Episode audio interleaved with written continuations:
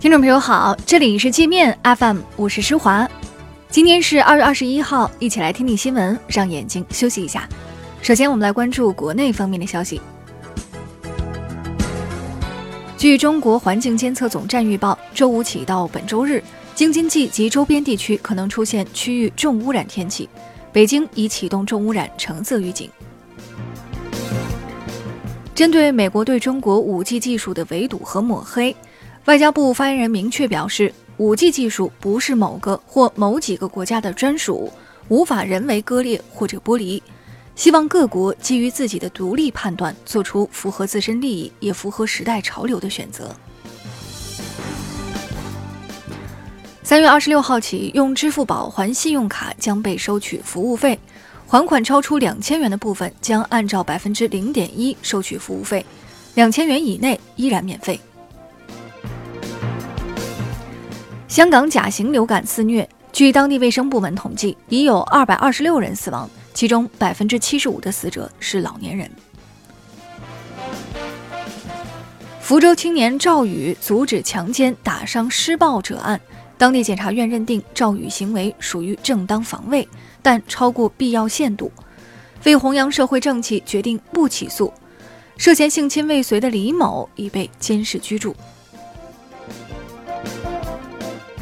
咪蒙被全网封杀，在永久关停微博后，咪蒙微信公众账号也已注销，在凤凰网、今日头条的账号也相继被封禁。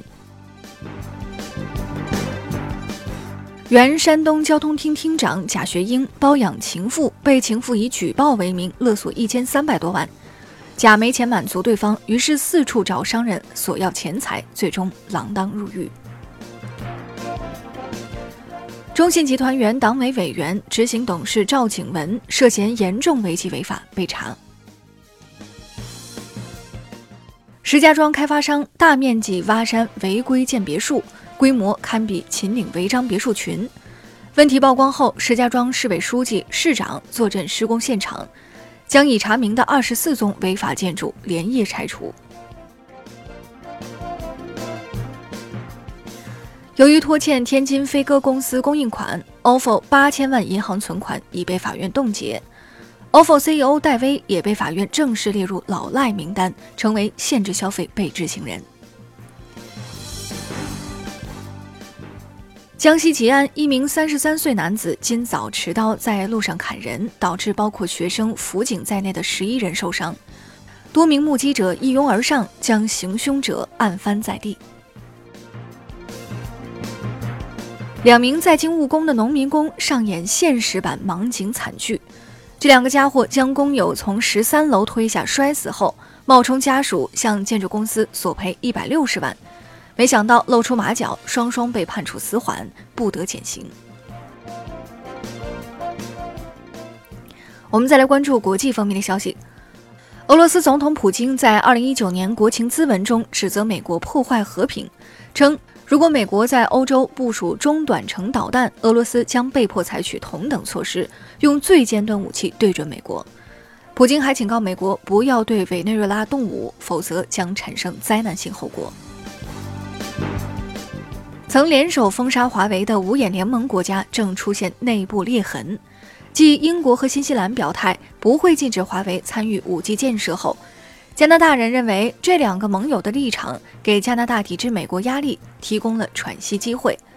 澳大利亚由于煤炭销往中国受阻，也正在纠结该不该继续紧跟美国恶搞华为。CNN 的一项最新民调显示，高达百分之六十一的美国人认为，川普政府打压华为是出于政治目的，仅有百分之二十四的受访者认为是出于安全考虑。看来，川普同志的洗脑行动效果不行啊！澳大利亚前国防部长迪布口出狂言，称如果解放军武统台湾，美国和澳洲应该对华宣战，出兵中国。三星发布首款折叠屏手机，这款手机带有六个摄像头，打开后可以同时运行三个 App，税后价格可能高达一万五千元。业内人士说，三星新手机定价如此之高，可能重蹈苹果覆辙。孟加拉国首都一处化学仓库起火，引发爆炸，已造成至少五十六人死亡。当地官方说，死亡人数可能继续上升。韩国人热衷整形，导致不少偶像明星的外表越来越相似。韩国政府要求影视机构减少这些明星的出镜机会，以免误导年轻人盲目打造整形脸。美国爆发僵尸鹿疫情。染上一种消耗性慢性疾病的鹿会变成行动僵硬迟缓的活僵尸，然后慢慢死去。美国人担心这种疾病会传染给人。据说在北美，每年有一万五千头染上僵尸病的鹿被吃掉。那好了，以上就是今天节目的全部内容了。感谢您的收听，我是施华，欢迎您下载界面 App，在首页点击试听，找到界面音频，更多精彩内容等着您收听。